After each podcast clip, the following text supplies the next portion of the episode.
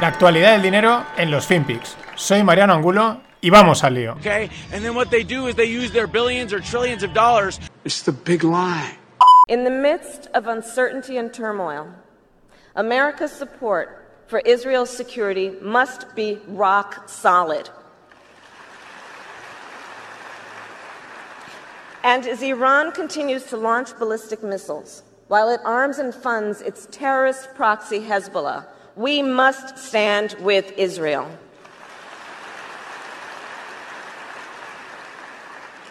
As Hamas maintains its control of Gaza and fires rockets across Israel's southern border, border we must stand with Israel.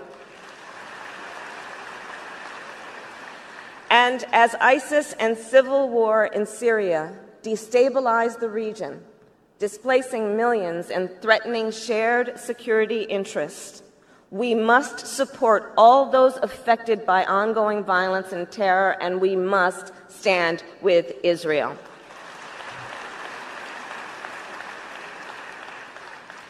Our defense relationship is critical to both nations, which is why I support the United States' commitment to provide Israel with $38 billion in military assistance over the next decade. It is why I support full funding for Israel, including for the Arrow, David Sling, and the Iron Dome missile defense systems, which save lives. And that's why I am fully committing to maintaining Israel's qualitative military edge.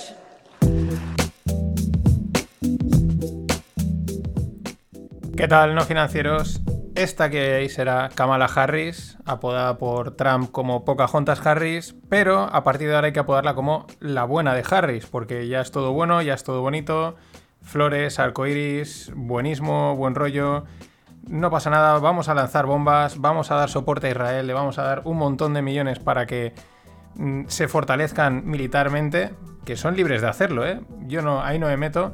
Pero es bueno, o sea, ahora es, es guay, no, no pasa nada, ¿no? Esto, mmm, el progresismo no querrá verlo, ¿no? Todos los que han aplaudido, eh, qué bien, ya, ya está, ¿no? Y probablemente esté sentando con un discurso tan contundente, súper contundente, la buena de Kamala, pues esté sentando ahí las bases de decir que si hacemos alguna intervención así potente, pues es que ya lo veníamos anunciando. En fin, esto es una cosa que siempre me llama la atención, ¿no? La vinculación Estados Unidos con Israel sobre todo Israel, pues es el foco judío, ¿no? Por el tema judío. Porque es que los datos son curiosos. En, el mundo, el otro día estaba yendo un podcast, parece ser que hay 20 millones de judíos. 20 millones de 6.000 millones de personas. Es impresionante el poder que tienen.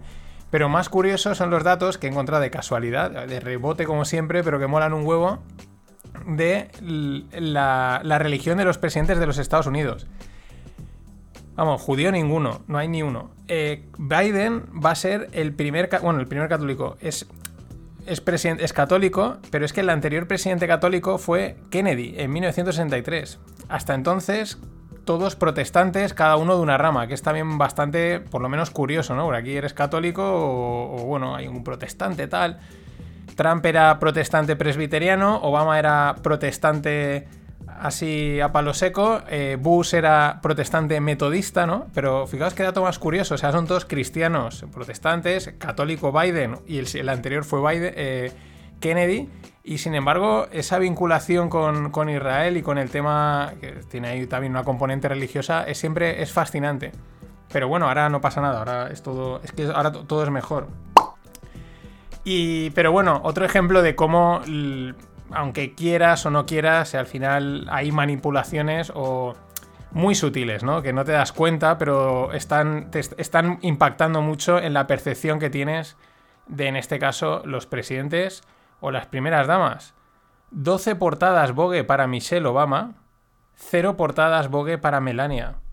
Esto es un short de Vogue, o sea, Vogue no es una revista de moda, pero si Melania, los vestidos que lleva ha sido espectacular. Le ha pintado la cara en, en la toma de posesión, fue, era espectacular. Te gustará más una, te gustará más otra, por estética, por tal, pero los vestidos de Melania han sido pff, 12 portadas Vogue para Michelle, 0 para Melania. Impresionante, o sea, descaradamente, ¿no? Y este tipo de cosas hacen, esto, este tipo de cosas influyen mucho en la percepción que, todo, que se recibe. Pero bueno, vamos con datos económicos, dejamos ya la parte así un poco más anecdótica, pero mola comentarla. Las casas en Estados Unidos eh, siguen en. Bueno, pues siguen en alza. A niveles ya del 2006.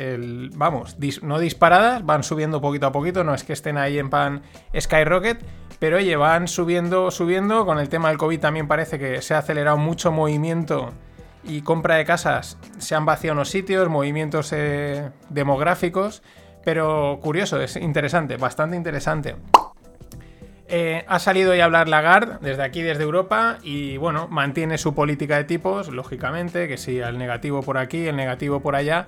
Lo curioso han sido algunas preguntillas, ¿no? Le han preguntado si el Banco Central Europeo está mm, toqueteando la curva de tipos, ¿no? Si la está manipulando, si la está... Eh, ahora no me sabe la palabra cuál es. Eh, no es manipulando, pero bueno, si están haciendo algo sobre la curva de tipos y ella evita contestar y dices, hija mía, por lo menos di que no.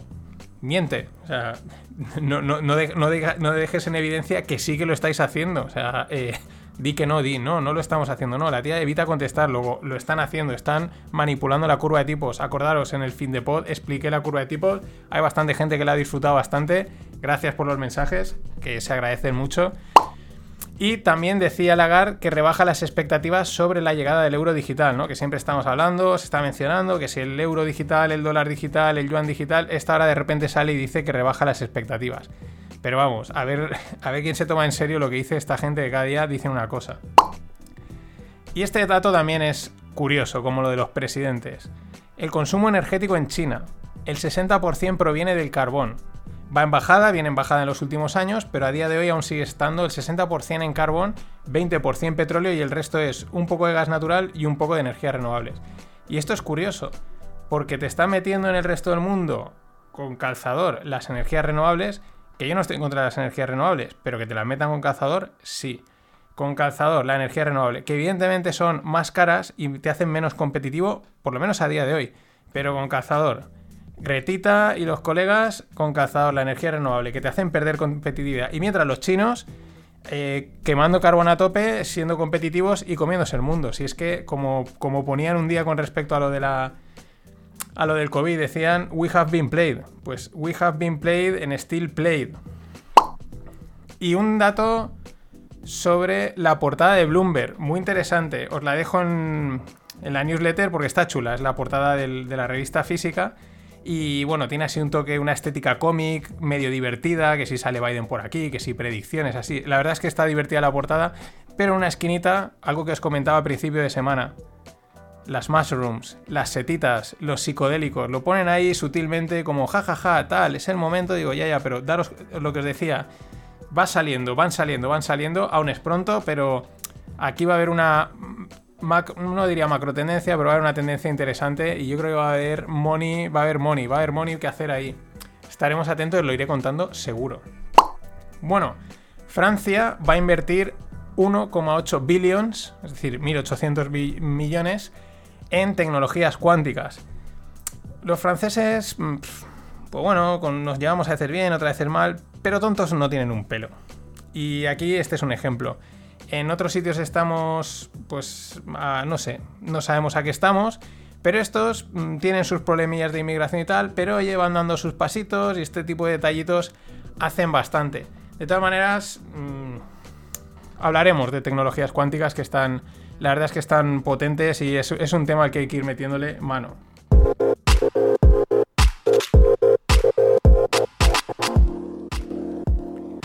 Y en el mundo startup 20 años de Wikipedia.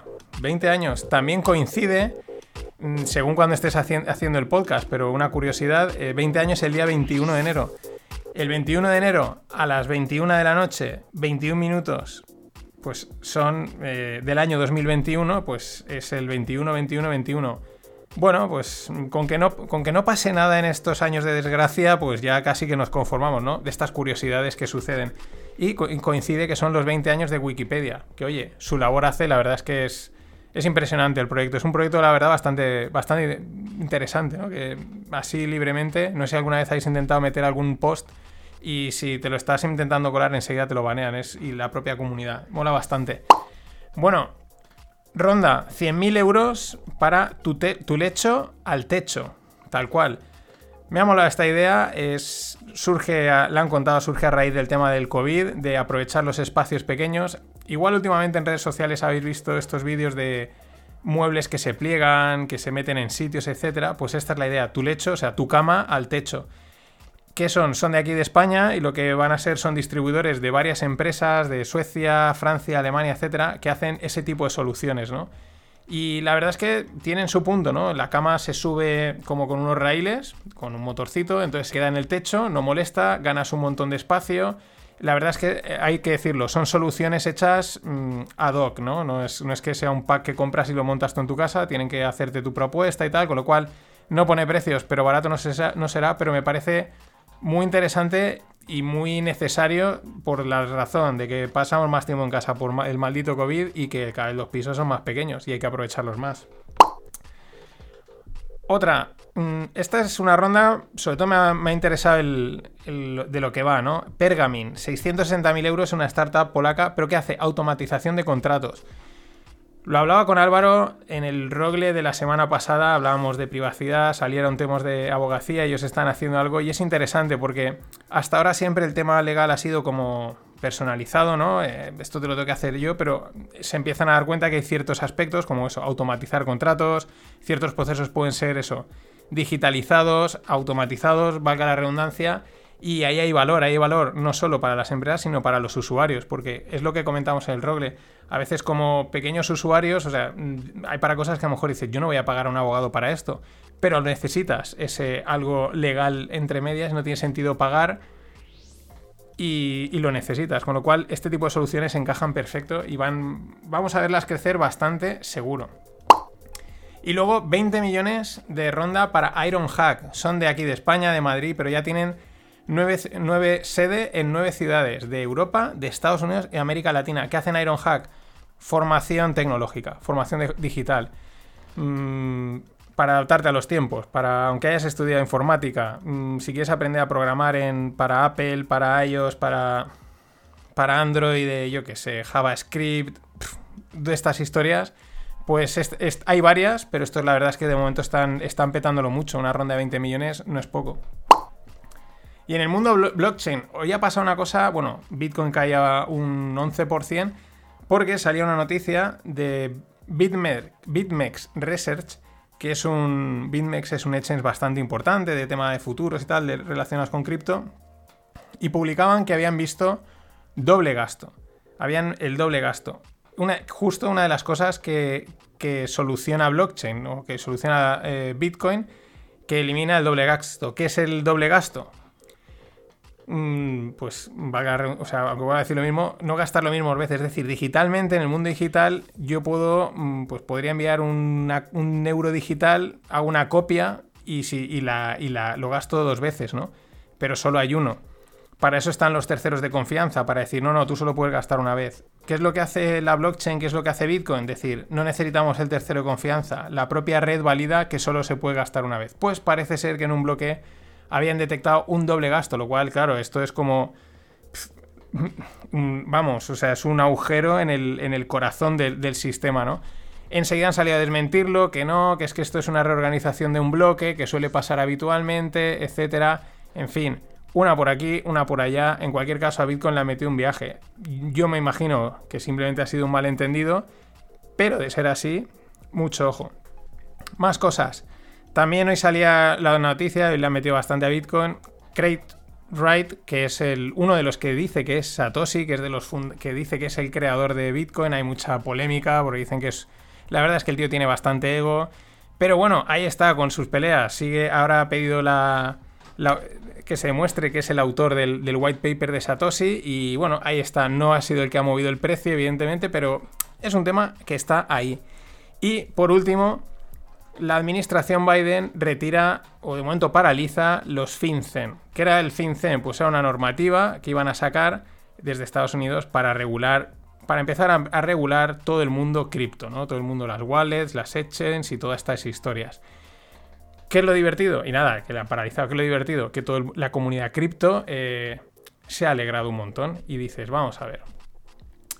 Esto del mundo cripto, no, no decís, no paráis de dar la matraca con que es empoderamiento contra los bancos centrales, para evitar a los gobiernos, para ser más libre, etcétera, etcétera.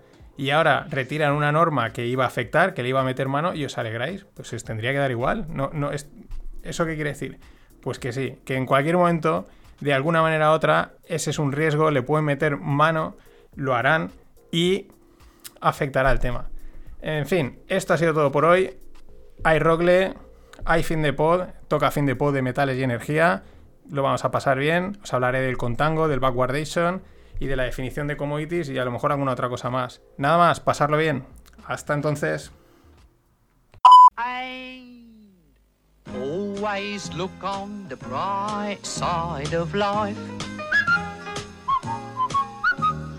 Always look on the light side of life.